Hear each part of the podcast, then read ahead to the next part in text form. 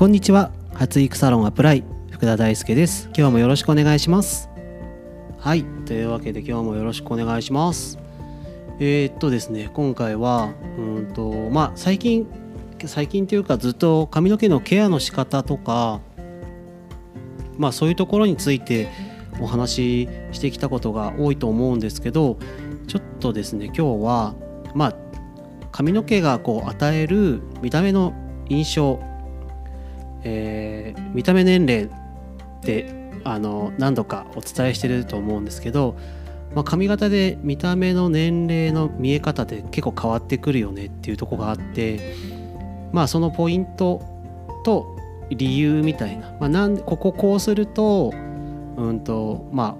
あ若々しく見えますみたいな。うんとそこをですねちょっとまあ、理由も交えながらちょっとお話ししていければなと思います。そうですね。いっぱいいろんなこと言ってもあれなんで今日は2つちょっとお話ししていければなと思います。まあこれはどっちかっていうと美容師目線で、まあ、カットをする人目線でちょっとお話のお話になっちゃうんですけど、まあ、美容師もね20年やってきたんで、まあ、そういうところのスキルもあの配信のあの中でこうちょっとお役に立てる情報があればなと思って今回ちょっとあこれはいいかもと思ってあのやってみようかなと思ったんですけどまず一つはあのトップのボリューム。でまあトップのボリュームってあのまあなんかないとなんか見た目がちょっとなんだろうな形全体のシルエットがなんかいい感じに見えないみたいなまあ、そういう理由だなんかペタンとしてるとなんか変みたいななんかそういうのでトップのボリューム欲しいっていうパターンもあるんですけど実はトップのボリュームがあるのとないのだと見た目年齢にも大きく関わってくるっていうところがあったりするんですね。でまあどういうことかっていうとあのまあ顔髪の毛も含めた全体の中であの目がその中心にあるとまあ可愛くまあイコール若く見えるっていう状態なんですね。でこれはどういうことかっていうと、まあ、赤ちゃんとか子供の顔の比率がそんな感じなんですよ。顔の中心に目の位置が来るという状態になります。でまあだんだん大きくなってくるとあの顔に関して言うと顎が発達してくるんでまあ大げさなこと言うと下に伸びるみたいな顎が発達するから下に伸びるみたいな感じになるから目の位置がちょっと高めになる中央より高めになるっていう感じになるなんとなく分かりますかね。まあ、なので、まあ、顔の印象っていうのは、まあ、その目の位置でちょっと大人っぽく見えるっていうのはあるんですけどただ髪の毛が健康な状態だったりするとえトップにも髪の毛のトップにボリュームを出すんで、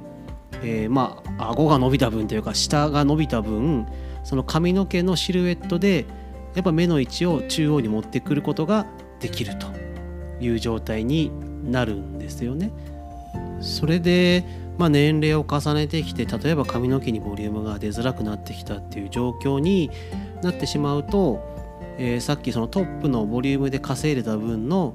シルエットがなくなってしまうので、まあ、目の位置が高めに見えてしまうと、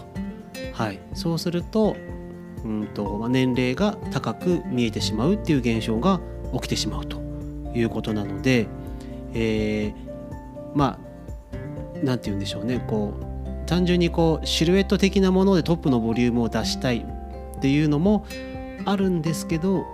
まあ、見た目年齢をもし若々しく見せたい場合は、えーと、やっぱトップにボリュームが必要っていうのもあったりするというとこですね。うん、なのでうんと、まあ、デザイン的なトップのボリュームっていうのもあるけどそういう見た目年齢っていうところでもトップのボリュームっていうのはやっぱ必要とだから感覚的にトップにボリュームあった方がなんか若々しく見えるよねっていうのは実はその目の位置っていうとこが影響してたというとこになってきますはい。音声だけでなんか伝わりづらい部分もあると思うんですけど、まあ、トップにボリューム出した方が若く見えるっていうのだけでもあの覚えてもらうといいかなと思います。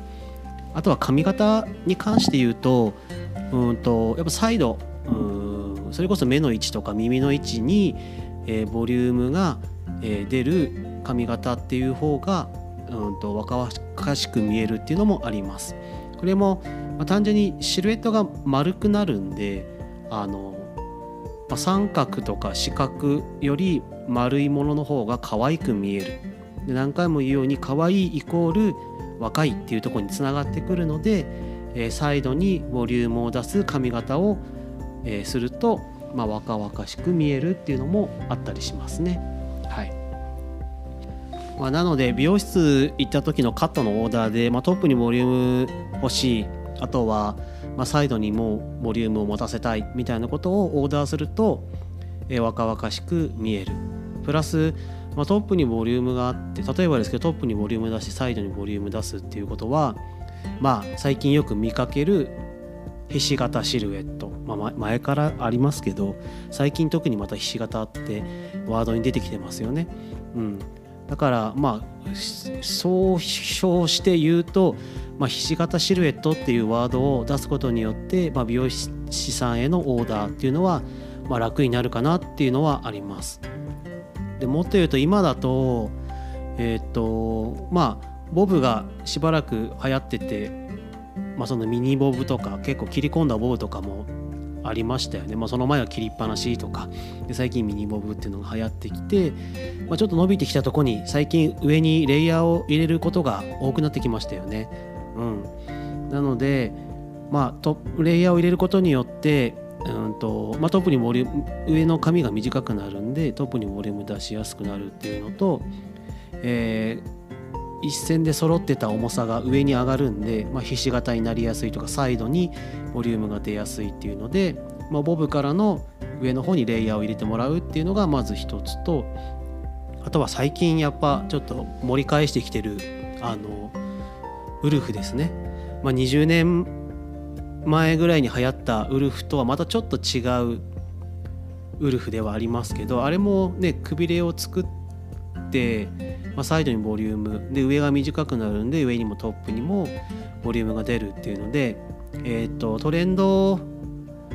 のスタイルっていうとこもあるから結構今ウルフっていうのをオーダーするっていうのも結構ありかなみたいな感じはありますよね。うん、なんかえーと、その20年前のウルフが流行ったのを知ってる人だといやなんちょっと違うよなって思うかもしんないけど、まあ、今の今の時代のウルフってまたちょっとあのテイストが少し違かったりするんで、まあ、今っぽいし、えーと、トップにボリュームサイドにボリュームを落とせるっていうことができるので、まあ、ウルフスタイルとかもいいですよね。あとはショート結構流行ってますよね。今ショートカット専門店みたいなのもできちゃってるぐらいショートスタイルって結構今需要がすごいあるなって。うん。まあ、あれもくびれがあったりとかいろいろポイントありますよね今今いい感じに見えるショートスタイルのポイントっていうのはあったりするんですけどまあその辺は美容師が知ってればいいことなんであれですけどまあショートスタイルにすることによってトップのボリュームとサイドにボリュームを落とせることが、えー、やりやすくなるっていうのもあるんでまあ、ちょっとショートスタイルに挑戦してみるっていうのもいいかなみたいなのはありますよね。うん、ってとこですかね。まあ、そういうところで、まあ、根本髪質を改善してしっかりとうんと髪の毛自体にボリュームを出しやすくするっていうのも、あ、もちろんやっていかなきゃいけない部分ではあるんですがまあ手っ取り早くじゃないですけど、うんとそういうところで、まあ、スタイルを変えることによってあのちょっと見た目の印象を変えるっていうのもあったりするんで、まあ、デザインっていうよりはなんかそういう機能面みたいなところでそういう今時のトレンドのスタイルを取り入れるっていうのもまあいいかなみたいな感じではいちょうど最近ショートとかウルフとかその、まあ、ひし形シルエットみたいなのを作りやすいスタイルがトレンドになってきたなっていうのもあるんで、まあ、ちょっとお話してみようかなと思いました。はいえー、まあ、ドライヤーのかけ方とか、うんまあ、そういうのでもトップのボリュームとか出し方とかあのあったりとか、ね、やり方とかあったりする、まあ、それ違うところで多分前に配信したと思うんで、まあ、そういうのも聞きながらドライヤーやっていただいたりとかまあ、髪の毛自体を健康にしたいっていう方は、えー、とまずはシャンプーの正しい仕方やり方から、えー、やっぱ始まると僕は思うので正しいシャンプーのやり方選び方っていうところをえっ、とちょっと参考にしてもらえればなと思います。はいというわけで今日はこんな感じですかね。はいまあ、これからも、えー、皆様に、えー、有益な情報役に立つ情報を配信していきたいと思いますので番組のチェックフォローよろしくお願いします。えースタンド FM でお聞きの方はレターという機能があるのでそちらで質問も受けております。えー、それ以外で聞いてる方も、えっと、チャンネルのところにこう SNS の URL 貼ってあるんで、まあ、そういうところから、えー、ダイレクトでのメッセージもお受けしてますしあとはサロンではあのオンライン診断っていうのもやってるのでまあ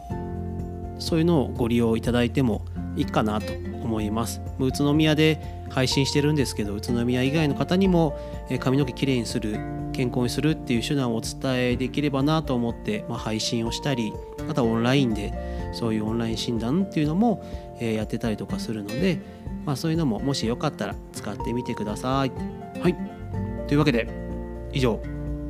福田大輔でした。ありがとうございます。